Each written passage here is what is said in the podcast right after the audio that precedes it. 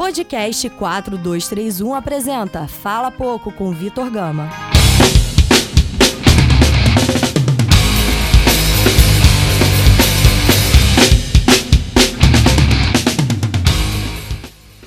Fala galera, tá começando aqui mais um Fala Pouco, o 13 terceiro Fala Pouco. Já avisando, né, que quem teve o prazer de ouvir o 12 segundo Fala Pouco, que eu disse que era o último programa de 2020, estava muito enganado, tal qual eu também estava muito enganado, pois não foi o último programa de 2020, até porque não estamos em 2020, estamos em 2019. Então, foi, posso deixar ali como último programa sobre o Campeonato Brasileiro, ficar mais interessante. Aqui, meio que de supetão, absolutamente do nada, tô com um convidado mais do que ilustre, porque segunda-feira, né, está gravando na quinta-feira, dia 12, na segunda-feira teve o prêmio do craque do Brasileirão aqui no Rio, né, no Pierre Mauá, e aí o Nestor, que é quem eu vou apresentar agora, foi lá trabalhar, pegou alguns áudios, algumas aspas bem interessantes, e aí a gente teve a ideia aqui de montar esse programa rapidinho, já estamos gravando na quinta-feira, vai sair na quinta-feira mesmo, para a gente não perder muito esse time. Então, Nestor, primeiramente, muito obrigado por participar aqui do programa, e, segundamente, explique, fale pra gente um pouquinho como é que foi a experiência. Nestor tá no, come tá no começo da faculdade de jornalismo, então assim, é, muita coisa acontecendo, já pegou entrevista com os caras muito maneiros, já viveu um pouquinho, né, um dia a dia de botar o pezinho na rua, então fala para aí pra galera como é que foi a experiência, como é que, que o processo de credenciamento, como é que foi chegar lá na hora, nervosismo, e de novo, muito obrigado por participar. Fala Gama, tranquilo? Bom, para vocês aí, ele deve ser o Vitor Gama, jornalista sério e tal. Para mim, ele é o Gama, meu amigão. e, pô, tô, tô no segundo período ainda, tô começando minha carreira, tô, mas tô muito feliz, muito empolgado que as coisas vêm dando certo, tenho conseguido ir nos eventos que eu quero ir, entendeu? Ah, eu faço meio que um meio que um estágio para uma web rádio que eles e eles e o dono da web rádio que mandou o e-mail para o credenciamento lá para a CBF, né? E no dia assim de manhã ele foi recusado, pediu para mim e, e para o Parque, que é o nosso outro amigo que trabalha comigo. É, os dois repórteres foram recusados assim de primeira, aí já bateu aquele desespero e tal, mas ele mandou outro, pedindo se podia mandar pelo menos um. Aí quando aí quando mandou é, pedindo um, eles aceitaram. Pô, eu falei, Pô, então vamos, né? Só pediu assim: é, posso mandar pelo menos um repórter? O e-mail todo da CBF foi sim. Aí eu foi todo, já, já fui todo empolgado e tal, saí da minha cidade aqui de Petrópolis para ir para isso. Aí chegando lá, é, tinha, tinha uma lista, né? Lista de todos os repórteres e tudo mais. É, aí eu falei, pô, meu nome não vai estar nessa lista, né? Já bati o, o outro nervosinho de novo e tal. Barrado, né? É, exatamente. Falei, pô, vai estar tá Cícero Mela, vai estar tá Nestor ali embaixo? Não vai estar, tá, né? Aí realmente estava a mulher, eu achou rapidinho lá meu nome. E aí, aí, tipo, e aí eu tinha que passar tudo. Aí nesse momento acabou tudo, nervosismo e tal, que aí eu tava no, no, meio, no meio de gente grande, eu tinha que me controlar. Eu, de cara, já dei com caras que eu já admirava muito, pô, Ale Oliveira, Cícero Melo mesmo entendeu? Pessoas assim do, do, meio, do meio que eu sempre admirei. Aí chegamos lá e, e na zona mista, que antes, onde os jogadores passavam, que eu tinha que. A gente ia conseguir as entrevistas, né? Então ali na zona mista, é, onde os jogadores estavam passando, que passavam por um tapete ali, e aí tinha que, a gente tinha que arranjar um espaço ali para conseguir falar com alguém. Aí eu fui me enfurnando ali, achei um espaço entre a ESPN e a Fox e consegui me, me meter ali no meio e, e aí, quando eu, eu escutava uma pergunta de um outro, quando dava, eu perguntava também, entendeu? Foi assim, foi, foi meio na, na guerra e tal, mas eu consegui falar com algumas pessoas que, porra, com 19 anos eu consegui estar tá falando com essa rapaziada grande assim, foi, foi muito maneiro, foi uma experiência do cacete pra mim. É, e aí, então vamos aproveitar, né, já dar sequência aqui. Aí separei aqui alguns, algumas entrevistas, né, muito interessantes que Nestor trouxe e tem um bloco, né, só do Flamengo, obviamente, não tem como a gente fugir muito, né, do que foi a premiação pro Flamengo, sim, sim. que foi o ano para o Flamengo de modo geral, mas vou deixar esse bloco para uma segunda parte, entre aspas. Vou começar aqui. Só falar uma coisa antes, que o quem estava lá era o elenco todo do Flamengo, porque ia ser premiação para o time campeão, E além deles, estavam o. Tirando eles, só estavam o Michael, que foi revelação, o, o, Santos e o Bruno Guimarães, que também estão na seleção. De resto, não tinha mais nenhum outro jogador.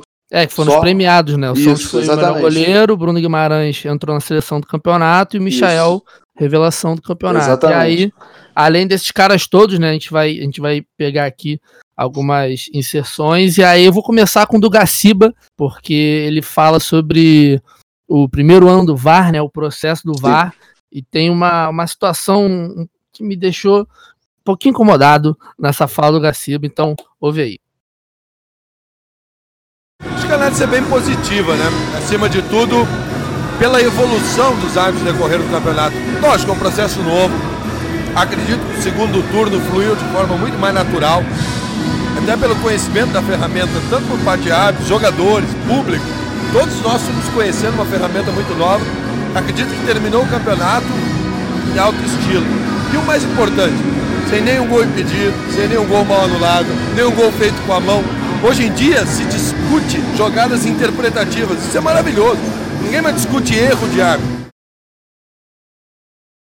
Esse áudio do Gaciba, cara, ele, ele, ele me deixou um pouco um pouco reflexivo, porque é, ele comenta, obviamente, né, como foi a experiência do VAR no Brasil, ele é o chefe né, da, da, da, comissão de arbitragem, sei lá, cacete, ele, qual é o cargo específico dele, mas é muito louco, porque o, o que me incomodou foi que ele falou que foi aprendendo enquanto o campeonato rolava, né, que as coisas foram se acertando, e, meu irmão, não é.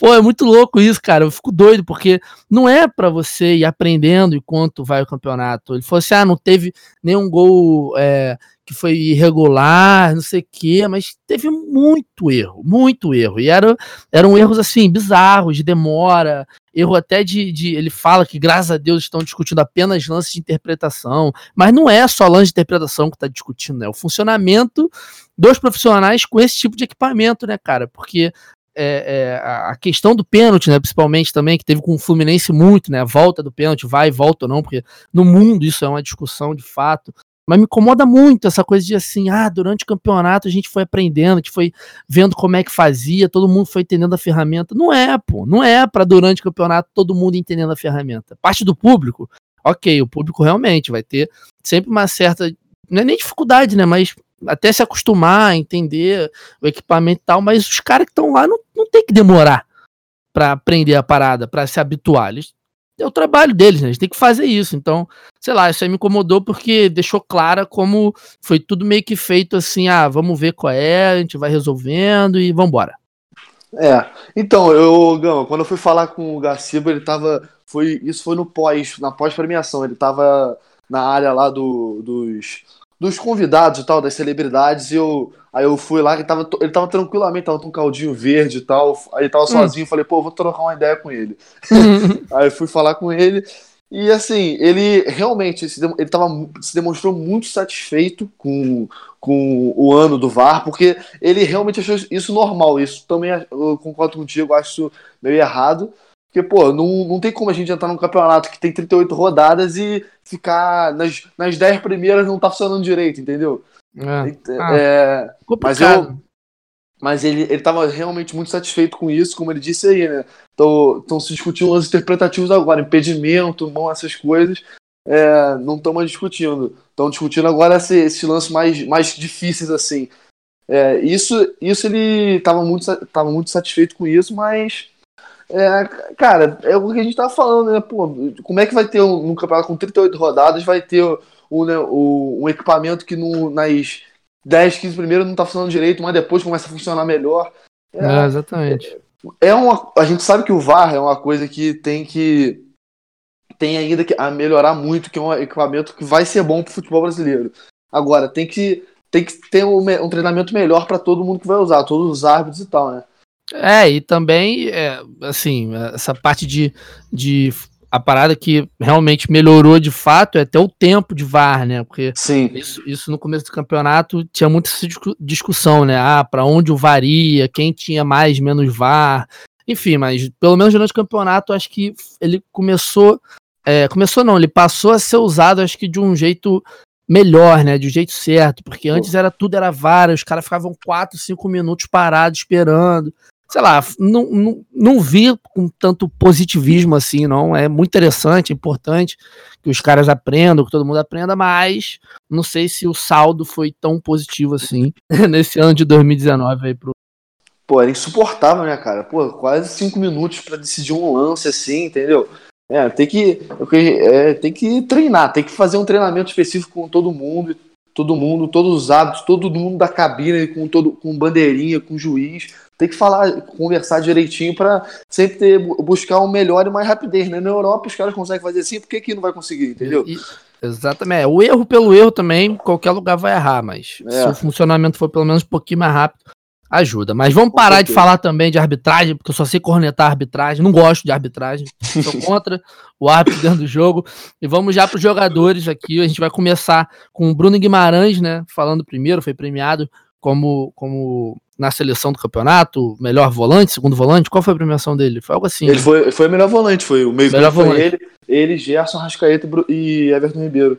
Ele, ele, Gerson ali na volância. E assim, Isso. particularmente, cara, é, é, muito difícil julgar, né, premiação. A uhum. galera julga, estão jogando todas as listas do mundo, mas assim, é, ele ganharia alguma coisa, talvez. Talvez se o Michel não tivesse tido o, o ano que teve, talvez seria o Bruno, né, a revelação uhum. do campeonato. Sim. Mas muito justo ele ganhar, muito interessante também para ele, tá aí nessa transição, se vai para Atlético de Madrid, se não vai. Enfim, e aí a gente tem aqui ele uma, uma fala dele rápida sobre uhum. a importância dos títulos da Copa do Brasil da Sul-Americana pro Atlético Paranaense? Olha, creio que os dois eram um título internacional, um continental, que o clube não tinha. Eu acho que os dois dão uma, uma grande visibilidade para o Atlético. Então tá aí, né? Nosso queridíssimo Bruno Guimarães. Eu, particularmente, torço de leve. É, pode até ser meu escroto que eu vou falar, mas tá nessa, nessa dúvida aí se ele vai para o Atlético Madrid ou não. Porque se ele não for, ele chega no Mengão, né, rapaz? Então, assim, o Flamengo já falou que paga multa, é, gelo no sangue, né? Igual o Marcos Braz fala. Mas baita ano do Bruno, né? Merecido pra cacete. O moleque joga muita bola. A Copa do Brasil dele foi muito boa. Tanto a Sul-Americana do ano passado também. A própria Libertadores, né? Que eles foram eliminados também foi muito boa. Ele fez um ano incrível. Não, demora, não demora pra ele já estar tá aparecendo em seleção, sendo convocado, chegar, chegar em time grande. Ah, com certeza, com certeza. Ele é um jogador que podia tranquilamente estar na seleção já. Ele, eu acho que muito ele e o Santos foram mais o que pesou mais para estar nessa seleção, apesar de não ser o correto, né? Porque o, o prêmio Brasileirão foi a campanha dele na Copa do Brasil, né? Porque o é, Santos, né? o Santos foi decisivo em duas disputas de pênalti e o Bruno Guimarães fez, pô, teve um, um ano muito bom, muito bom, é, com gols decisivos. Ele que é volante, fez um monte de gol decisivo, fez gol na final, né? No jogo da jogo de ida foi um a 0, se eu não me salvo engano, contra uhum. o Inter. Foi um a 0 uhum. gol dele. Entendeu? Pô, foi um ano espetacular do Bruno mesmo e realmente ele tá com tudo para ir para Atlético de Madrid. E se não for, não tô sabendo que o Mengão vai pagar, não. Mas. pô, vai, ser, vai ser mais uma, pô, vai ser uma, mais uma peça de, de altíssimo nome ali pro meio-campo do Flamengo, que já, já é muito bom, mas ele é um, ele é um excelente jogador. Foi. Já. Ele tava falando ali que foi, foi um dos primeiros a chegar, ele e o Santos chegaram juntos falaram com todo mundo tranquilamente lá, ele foi super gente boa. É, isso é. Também não sei se o Flamengo vai pagar, não, deu uma forçadinha aqui. Espero que pague, né? Mas é porque saiu, sei lá, alguma notícia em algum lugar. Um, zero confiança nessa informação. Mas, enfim, fica aí registrado, né? Participação do Bruno. E a outra revelação do campeonato, como a gente falou, vai aparecer aqui agora o grandíssimo Michael que já está envolvido aí, possível negociação com o Corinthians. O Goiás não vai segurar ele, mas também está fazendo uma força para né, usar Sim. esse dinheiro ah, em prol do mas o, Goiás. Mas o Goiás está fazendo força para vender. Falou assim: é 50 milhões ou nada, oferecendo 40, eles recusaram. Não é Black Friday. É, filho. É, o Goiás, Goiás tá não vão vender fácil, não. É, tá com uma postura já um pouco mais acirrada, assim, né, para soltar o cara. E ele tem uma história diferente, né, uma história muito interessante. Ele falou um pouquinho, então ouve aí nosso grande Michael. Cara, eu sou feliz. É, todos nós temos nossos sofrimentos, temos nossos aprendizados. Eu tive os meus. Sou feliz e agradeço por tudo que Deus já fez na minha vida. E tô feliz pelo meu ano, tô feliz pela minha equipe. E agora eu quero comemorar, quero curtir, quero descansar. Porque ano que vem tem mais. Muitas propostas já na mesa? Cara, ano que vem tem. tem o Goiás até 2021 e eu espero cumprir meu contrato. Se não for para cumprir, seja a vontade do clube. Começou na Várzea, como tantos outros, o Bruno Henrique, os que eu lembro, né? Bruno Henrique, Leandro Damião, é, acho que Brocador também começou na, na Várzea, enfim, a gente tem inúmeros exemplos e, cara, o ano dele, incrível, né? O Goiás que teve ali no comecinho do segundo turno, tava invicto, jogando bem pra cacete, pensando em Libertadores, mas como time também não é, não é, como elenco como um todo não aguenta tanto, acho que eles deram uma, uma descansada porque já sabiam que não, não iam cair, já estavam tranquilos em relação a essa disputa e bate história de vida dele, né, Nestor? Muito, muito. Cara, ele é um cara muito humilde, muito humilde mesmo. Consegui falar com ele um pouco mais tranquilo porque ele, ele junto com o Gabigol, ele tava todo mundo em cima do Gabigol. Eu consegui falar com ele tranquilo e, pô, ele é um cara muito humilde, muito humilde mesmo, Gama. Falou, falei, falei com ele, perguntei do, da, da história de vida dele, né, cara? Pô, uhum. O cara achado jogando bola na várzea, é difícil a gente ver isso, cara. É. O, acho, que aqui, acho que o do Goiás também, do Goiás não, desculpa, o ba, do Bahia, aquele Gabriel que jogou no Flamengo, eu acho que ele foi achando jogando, jogando bola na praia também. São poucos jogadores que têm essa história, né? De sem participar da base, assim, e que é o que realmente forma a, o corpo, o atleta, o atleta não é? Uhum. Isso, isso é muito interessante. E, e com relação às propostas, eu perguntei para ele do o que, que tinha, a, que, que tinha demais, mas ele não, não, não, não fugiu um pouco, falou que tá pensando muito no Goiás. Mas ele é um cara muito humilde. Na terça-feira, no dia seguinte, teve um jogo na Arena Corinthians. Aí foi perguntado do sonho dele. Aí ele respondeu é, que o, o, sonho, ele tá tão cansado que o sonho dele é ir pra praia, comer camarão e voltar acima do peso. Ele tá muito, ele tá muito cansado quer descansar. Mas então, é isso, filho. Final de é, ano os caras não aguentam mais, não. É, exatamente. Dá, dá, um, dá um respiro também, né? É. Pô, mas foi, é, isso, é um, isso que ele falou no, na Arena Corinthians, eu mostra um pouco isso, né, cara? Eu, tipo, um cara completamente humilde na dele, assim, tem, tem mas, foi, mas é um grande jogador, humilde só, humilde só, na, só nas palavras, porque com a bola no pé o cara é enjoado. É, filho, Michael é enfesado. Tem um, um, conhecido meu, né, jornalista português, que, enfim, por causa do podcast a gente teve, teve essa proximidade. E no Flamengo e Goiás, né, os jogos do Flamengo estavam sendo transmitidos para Portugal nesse fim de ano. E no Flamengo Goiás ele veio falar comigo, né? Falou assim, cara, quem é esse 11 do Goiás? Tô doido com ele e tal. Ele sempre tá com a bola muito perto do pé, tá indo pra cima, muito rápido, muito habilidoso. Aí eu falei, pô, Michael, moleque aparecendo aí, revelação do campeonato, fez uma série B muito boa no ano passado e tal. Ele ficou no Twitter marcando o Porto, né? Ele torce pro Porto. Ficou marcando o Porto, contrate esse menino logo, contrate esse menino logo, antes que, antes que ele valha 100 milhões de euros. Então, assim, é um cara que que realmente você vê ele jogar, ele, ele destoa, né? Ele, ele ele, ainda mais num, num, Ele meio que é o ponto de fuga ali, né? Do sim, Goiás. Sim. Cara, ele vai jogador, pra cima e não tá nem ele é aí. É muito, ele é muito diferenciado. Ele é, pô, ele, ele fez uma, um monte de golaço aí. Um gol que ele fez contra o Inter lá no, na, na no Beira Rio foi. foi que ele, eu acho que ele driblou três e do, uma, tirou do goleiro bonito pra caramba. Pô, e, e meio que pra premiar também essa campanha do Goiás, né, cara? Eles fizeram um primeiro turno muito bom. Primeiro turno não, os primeiros 15 jogos muito bons. Só que aí o.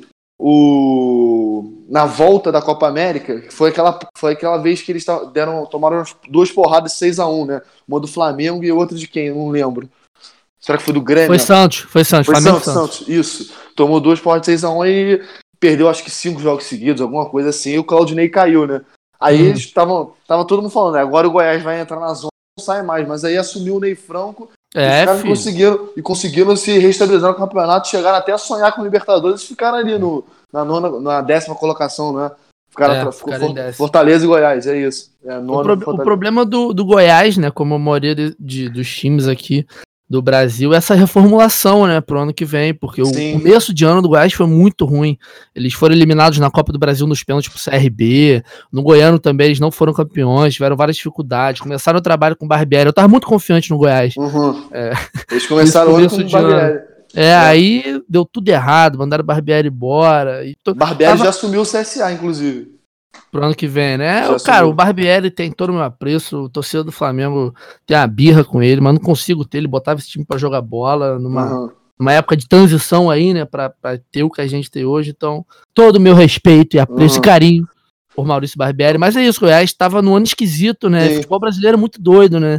Essa- essas paradas da Copa América, elas influenciam muito, conseguiu se organizar, ter um pouquinho mais de calma. Rafael Vaz metendo gol pra cacete de falta, filho. Foi uma- o jogador que mais fez gol de falta no, no campeonato, fez três Foram gols. três, é, três gols, né? Então, assim, é, é confiança e, e também o Goiás é um time mais organizado já. Acho que Já, a já. partir, a partir de agora a gente vai vai ter muito essa discussão, né? Tipo assim, os times que são organizados, como eles estão se mexendo. O Bahia, que a gente tá falando o ano inteiro do Bahia, já acabou de contratar o Danielzinho do Fluminense. Então, assim, já tá rolando, né? um- Uma transição dos jogadores vendo, falou assim, cara, o time tá organizado, tá pagando em dia, tá, tá com uma projeção maneira. Assim, quem, quem demole vai ficar pra trás. A gente tá vendo o Cruzeiro aí. Zezé Perrella acabou de pedir as contas. Ficou É, dois meses, rebaixou o Cruzeiro, foi embora. Então, assim, falou um monte de merda. E, é, o cara é e o. Mas, ô Gama, outra coisa que eu acho muito interessante, cara, é impressionante como o Goiás tem, é, tem criado nessa última década essa característica de revelar bons atacantes, né?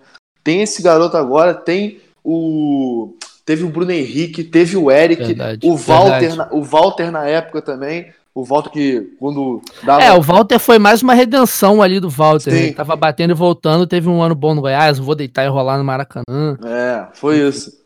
Foi mas, mas impressionante, cara. Como é que o Goiás tem conseguido constantemente achar bons atacantes assim? É um, o, o goleiro dos caras lá deve ser bom pra isso. Pô, Eles conseguem mesmo. E agora, então, encaminhando aqui, né, para nossa segunda parte, a parte do, do queridíssimo Clube de Regatas do Flamengo. Peguei aqui quatro, quatro entrevistinhas que o Nestor fez. A primeira que eu vou usar é do capitão Diego Ribas, que ele falou também da, da influência e como é a, a relação com Jorge Jesus. É a nossa referência, é um treinador que chegou e teve uma identificação instantânea aí com o clube, com os jogadores e nós queremos muito e o que tiver no nosso alcance para fazer aí para que ele fique, nós iremos fazer com o maior prazer. Falinha rápida ali do Diego Ribas e assim, a gente tá comentando, né? Nestor tá comentando como era o nervosismo e tal. A gente entende que é, é, pro Gaciba, pro Bruno Guimarães, pro Michael, são, são situações diferentes, porque são meninos, são pessoas ali que estão menos em foco, mas agora sim já começar de cara, é, bater de frente com o Diego, fazer uma pergunta. cara, tipo, não achei nenhuma surpresa. Essa pergunta não fui eu que fiz, foi o Ricardo Delar, porta da Fox. Uhum. É, não achei nenhuma surpresa. Assim, ele perguntou se tá tendo no couro do vestiário. Até os jogadores estão fazendo no couro, fica Jesus. Uhum. Ele, e ele só respondeu, porque claro que eles querem que ele fique um, joga, um técnico que, pô, o, conquistou o que conquistou nesse, nesse pouco tempo, que botou, implantou um estilo de jogo do Flamengo, o time fica com a bola, que o jogador, isso é muito importante, que o jogador gosta de ficar com a bola, todo jogador fala isso, não gosta de ficar correndo atrás dela, entendeu? E, e jogando bem, a torcida indo com o time, o jogador- os jogadores compraram a ideia do técnico, cara, isso é muito importante. E tá todo mundo junto agora nessa, os caras, eles estão focados para ir para o Qatar ainda. Todo mundo fala que o ano não acabou. Eles têm realmente. todo mundo sabe que o Liverpool é o favorito, que é o maior, melhor time do mundo hoje. Mas eles estão realmente sonhando com que dá para dá para ganhar o jogo. E eu também acho que dá. Porque o time do Flamengo é muito bom, muito qualificado e tem condições de ir lá e fazer um bom jogo. É, a gente vai chegar daqui a pouquinho, né, nesse possível jogo contra o Liverpool. Antes da, da gente já falar disso, vamos chegar aqui na entrevista com o Rodrigo Caio, que o Nestor teve a audácia de perguntar como foi essa virada de ano dele, de zagueiro de condomínio para zagueiro campeão da Libertadores. Perguntinha simples aqui, só queria saber como foi essa transição em um ano de zagueiro do condomínio para zagueiro do campeão da Libertadores. Cara, é extremamente feliz pelo momento maravilhoso, é, por colocar meu nome na história de um clube gigantesco como o Flamengo. E o que passou, passou, cara. Eu procuro encarar dessa forma tudo que eu tive em 2018 e foi muito difícil, um momento difícil, mas eu superei, superei com, com títulos, com conquistas e eu acho que isso aí é o mais importante, é o que fica marcado. Então, o que passou, passou e tenho certeza que isso aí é só o começo. Pergunta que eu te faço, Nestor, é como é se deparar com uma beleza tão genuína, em estado puro, na sua frente, e que é o zagueiro Rodrigo Caio, né? A gente pode deixar de salientar aqui o valor estético do zagueiro, da zaga do Flamengo como um todo, inclusive.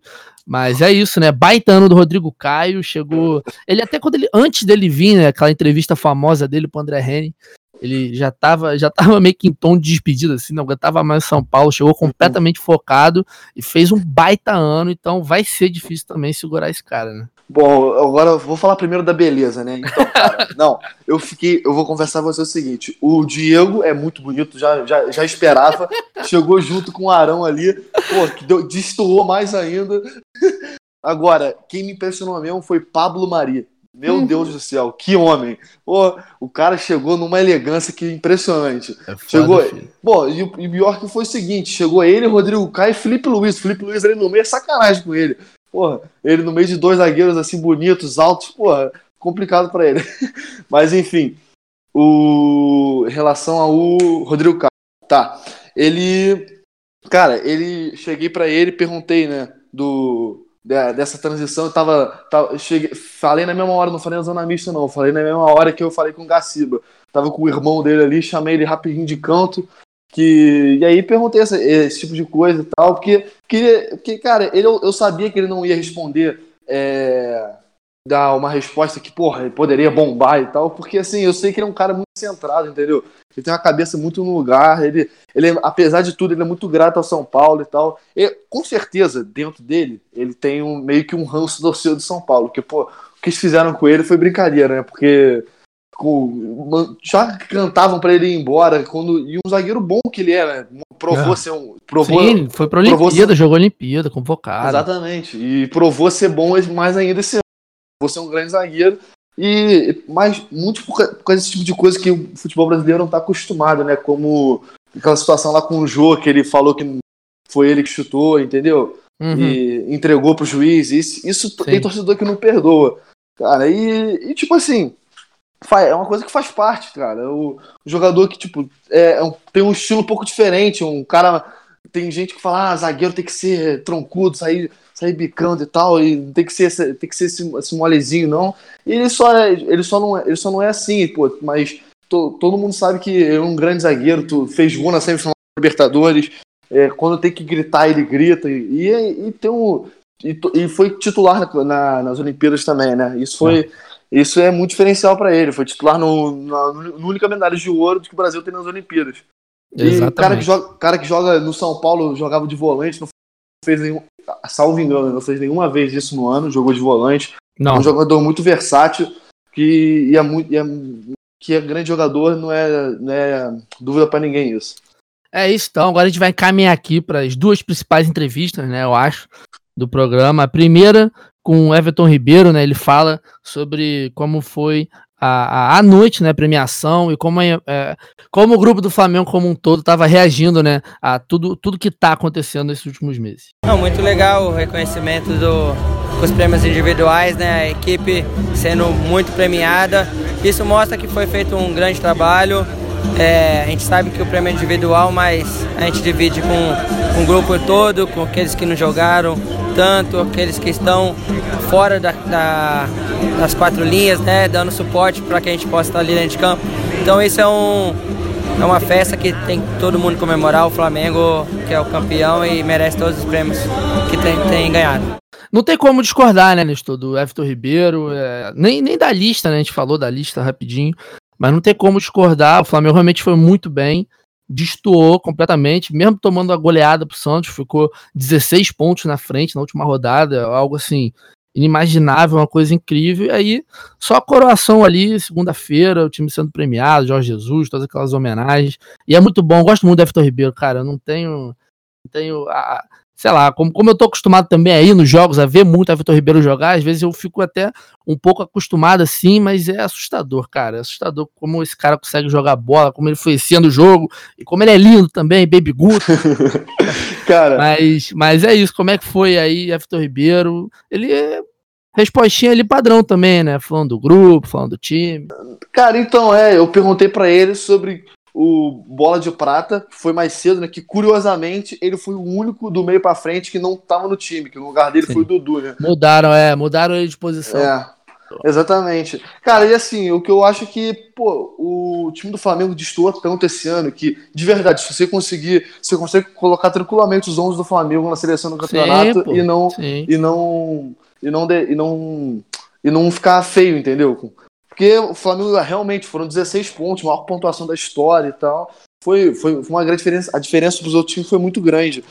E o Everton Ribeiro, porra, o Everton Ribeiro até o, até o Abel chegar, até o, não, até o meio do ano, quando o Abel saiu, de, fazia uns, desde que ele chegou até lá, para mim ele era disparado, disparado, o melhor jogador do Flamengo, sempre foi, sempre falei isso.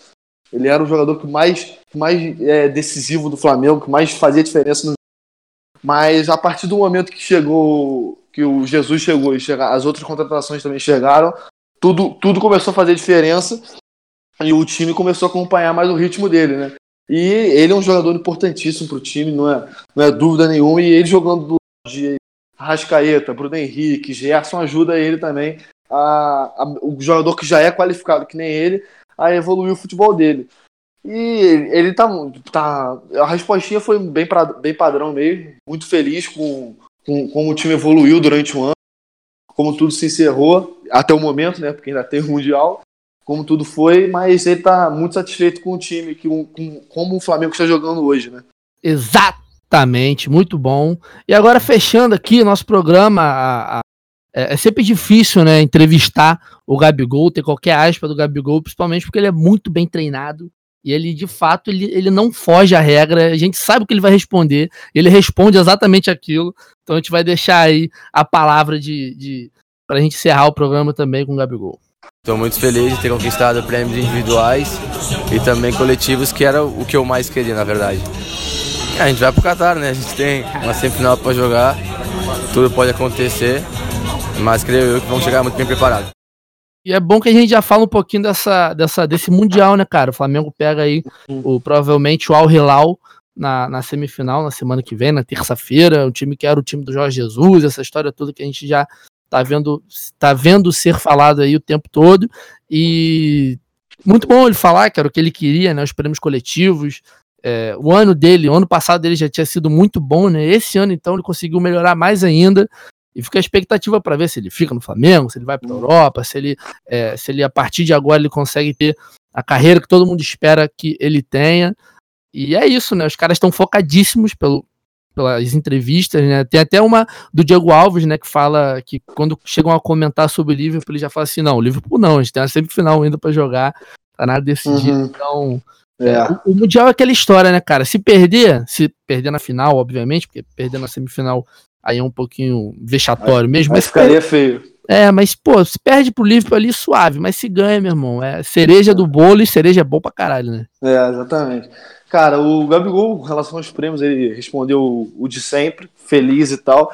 Mas o quem fez a, segunda pergunta foi o, o, Lucas Pires, que também que foi comigo do portal de jornalismo da SPM, que a gente não estava pelo mesmo lugar, mas a gente foi junto. E ele perguntou para ele, o e aí, já dá para sonhar com o Qatar? Ele quis dizer, ele quis referir ao Qatar em 2022 na Copa.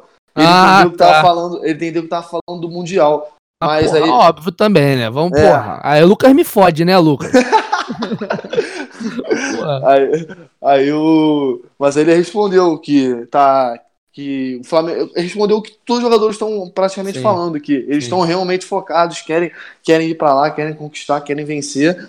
E eu, realmente seria a cereja do bolo que coroaria esse ano do Flamengo que eu até perguntei também isso pro. Você citou aí a questão do, do Diego Alves. Eu perguntei, tá treinando, que ele tem a fama de pegador de pênalti. Eu falei, tá uhum. tá treinando, tá treinando pênalti já, vendo os pênaltis já do Salah, do Henderson, pra ver como vai ser. Ele falou assim: não, não, calma que ainda tem a semifinal. É, exatamente. semifinal contra o time que o Jorge Jesus já treinou que é um time. É um time da Arábia um pouco mais conhecido, não é qualquer merda que tá lá, né? É, é não, e essa, essa semifinal aí é cara da merda, Nestor. Porque é o ex-time do Jorge Jesus e também é o Coelá jogando, filho. Então, e o Cuejá, né? Tem essa ah, É tudo pro Flamengo fazer merda nesse jogo aí. Mas é isso, vamos encerrando por aqui, né, Nestorzinho, nosso programa. Muito obrigado por ter participado, por ter feito também esse trabalho lá. Ficou, ficou bem maneira as respostas, né? tudo, tudo que a gente conseguiu falar aqui. Então, se quiser deixar aí para a galera onde as pessoas podem te encontrar, se você usa redes sociais para seu trabalho ou não. É isso, Nestorzinho. Muitíssimo obrigado. Valeu, Gama. Muito obrigado. Agradecer aí o. Pô, eu tava com um monte de áudio assim de gente, de jogadores. Eu falei, pô, Gama, me ajuda aí. O que, que eu faço com isso? Agradecer aí, agradecer o, ao PH, o chefe da Web Rádio Arena BR, que é onde eu, onde eu posto a maioria dos meus dos meus do, do, das minhas coberturas e tal na Web Rádio Arena BR, no, é o arroba no Instagram. O meu arroba é Nestor Arendes, A-H-R-E-N-D-S. E quem quiser seguir lá, é isso aí. Valeu, Gão. Muito obrigado. Agora, de verdade, o último Fala Pouco de 2019. Espero que vocês tenham desfrutado deste episódio. Até amanhã, sexta-feira, né? Que sai o último 4231 e também o Fala Pouco só volta em 2020. Valeu!